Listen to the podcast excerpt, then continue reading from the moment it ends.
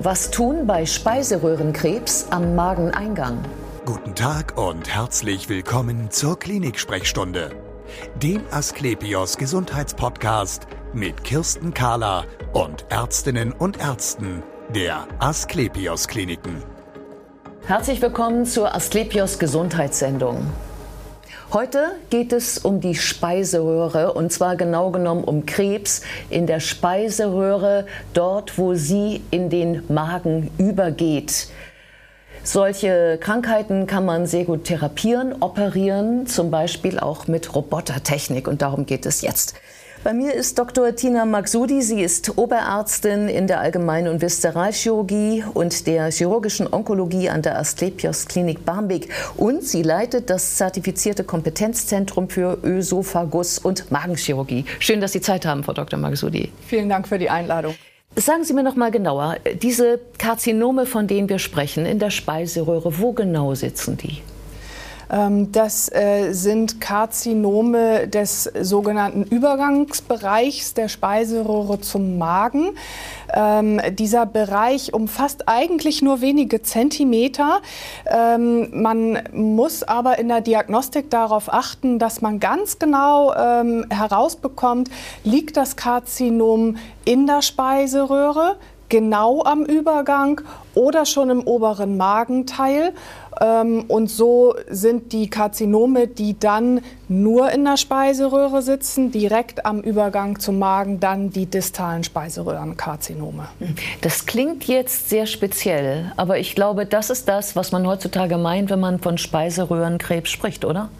Das ist richtig. Ähm, es gibt zwei Entitäten äh, des äh, Speiseröhrenkrebs. Einmal das äh, Plattenepithelkarzinom, ähm, was hauptsächlich ähm, durch Rauchen oder auch durch Alkohol induziert werden kann.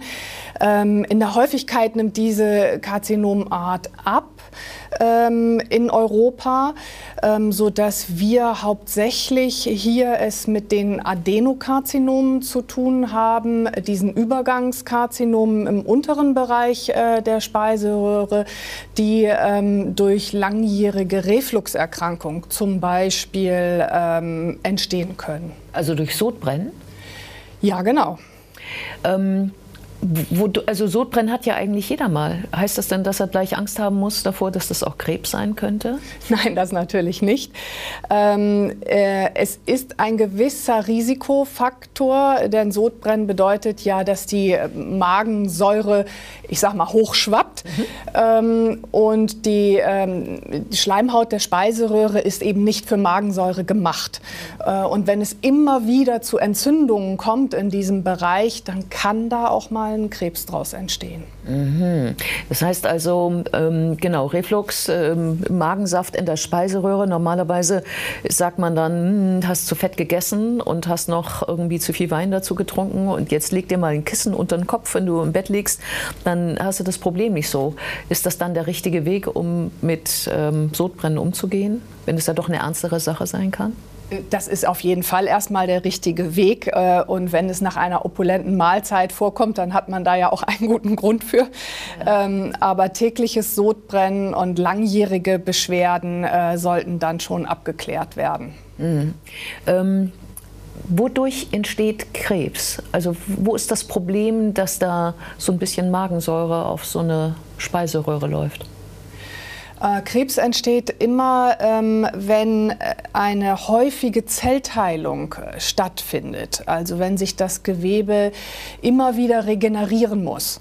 Und äh, das ist bei Entzündungen der Fall, dass diese Entzündungen immer wieder abheilen, ähm, dann kommt wieder ein, ein neuer Reiz, äh, dann gibt es wieder eine neue Entzündung, die muss wieder abheilen. Also werden immer vom Körper viele neue Zellen gebildet und da kann dann eben auch mal eine Krebszelle zwischen sein. Mhm. Kann man die sehen, wenn man zum Beispiel so eine, was ist das, eine Magenspiegelung oder eine Speiseröhrenspiegelung machen würde? Also sehen die auch wirklich anders aus dann? Die, so ähm, die einzelnen Zellen kann man nicht sehen. Nein, aber die ähm, aber man kann diese Tumoren äh, mit einer hervorragenden Bildtechnik, die es heutzutage in den Endoskopen gibt, schon sehr früh erkennen. Mhm, das heißt also eine Diagnose, es abklären zu lassen, wenn man häufig mit Sodbrennen zu tun hat oder wenn man es in der Familie hat, bietet sich dann schon an. Lohnt sich in jedem Fall. Ähm, merke ich das? Also habe ich Schluckbeschwerden oder außerhalb jetzt von, von diesem typischen Brennen, was ich vom, vom Sodbrennen kenne? Ja, also wenn ein Tumor entsteht, ähm, merkt man das erstmal gar nicht. Mhm. Ähm, es ist dann so, das äh, kann man sich ja gut vorstellen, mit einer gewissen Größenzunahme äh, des Tumors ähm, der Durchgang der Speiseröhre natürlich eingeengt wird und dann ähm, merken die Patienten, dass bei Fleisch, äh, wenn mal was stecken bleibt und berichten auch, dann muss ich noch mal richtig kräftig hinterher schlucken, damit ich es auch runterbringen kann ähm, oder was hinterher trinken ähm, und das sind so die ersten Anzeichen, dass da was nicht stimmt. Mhm. Wenn Sie dann also das sehen würden auch auf der ähm, in der entsprechenden Bildgebung, ähm, wie, was würden Sie denn dann für den Patienten tun können?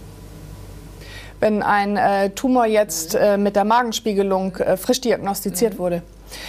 Ja, dann ähm, müssen wir uns äh, zunächst äh, über eine Biopsie äh, des Tumors sicher sein, ähm, äh, um was es da geht und ob das tatsächlich ein, ein bösartiger Krebs ist.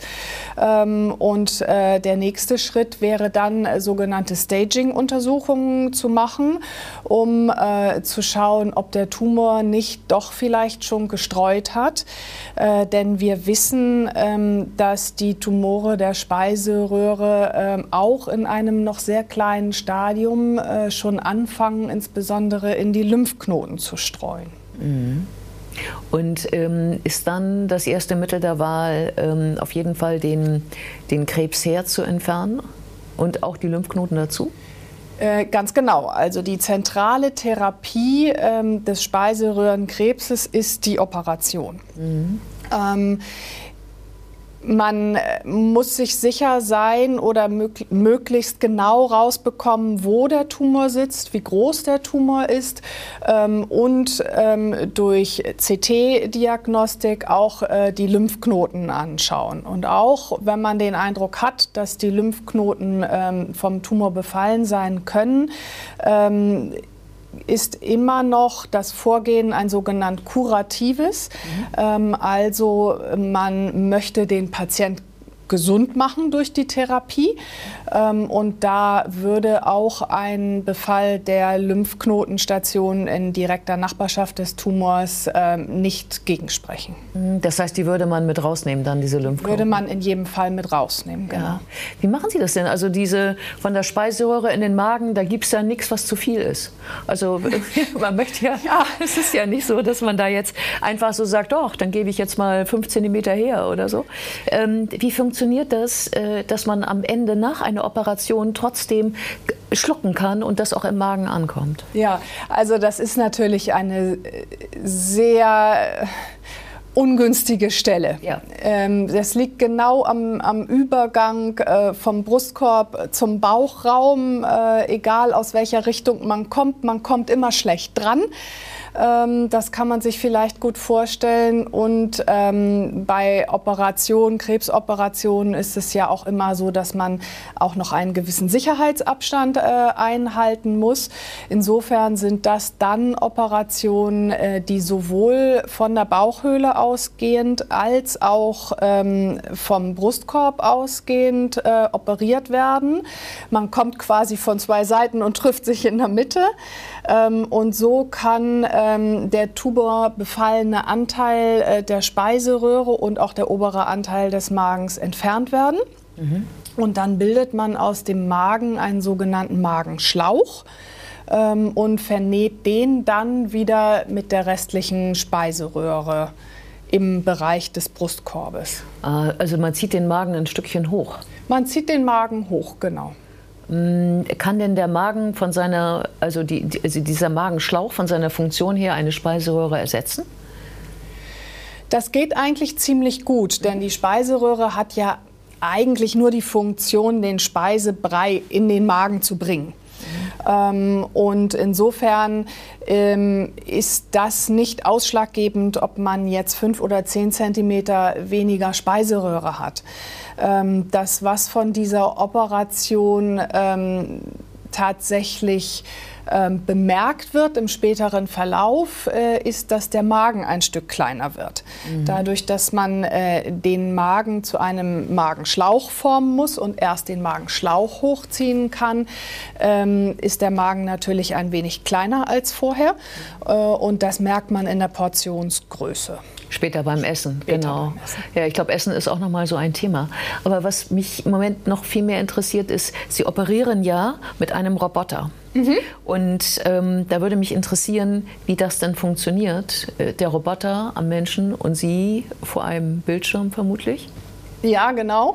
Ähm, das ist ähm, der Roboter, der äh, am Patienten äh, ist. Ähm, das funktioniert minimal invasiv über kleine Schnitte, die sind nur so ein Zentimeter groß und äh, darüber können dann die Roboterarme arbeiten. Ich als Operateur sitze dann an einer Konsole und habe da die Möglichkeit mit einer hervorragenden 3D-Optik ähm, extrem gut Details ähm, erkennen zu können.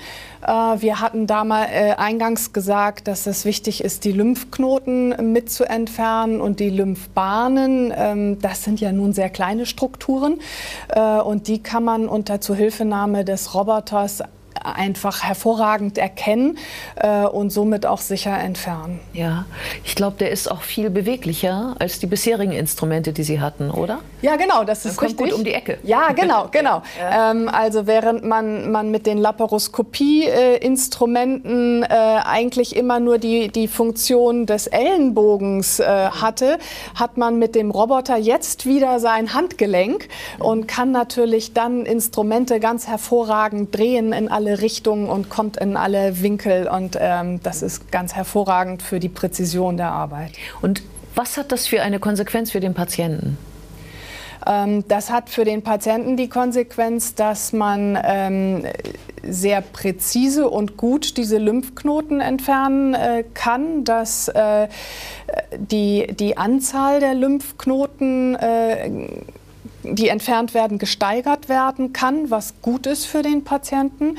Ähm, das minimalinvasive Operieren generell hat natürlich den Vorteil, dass man weniger Blutverlust hat, dass man die kleinen Schnitte hat, dass dadurch viel weniger Schmerzen entstehen, äh, dass man viel schneller auf die Beine kommt wieder und natürlich dann auch nicht so lange im Krankenhaus liegen muss, schneller zu Hause ist. Mhm. Das sind schon große Vorteile. Und diese äh, Operation mit dem Roboter, kann die jeder haben? Von den Patienten, mhm. meinen Sie? Mhm. Ähm, ja, das ist so. Das ist jedem Patienten zugänglich. Mhm.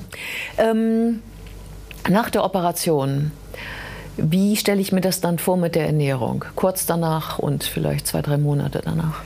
Ja, also wir servieren nach der Operation natürlich nicht am nächsten Tag das Steak. Ach Mensch. Ähm, das geht natürlich nicht. Äh, also wir fangen langsam an äh, mit äh, Flüssignahrung äh, und steigern dann über Joghurt und Kartoffelbrei, ähm, sodass eigentlich der Patient äh, sein, sein erstes Mittagessen am fünften Tag nach der Operation dann zu sich nehmen kann.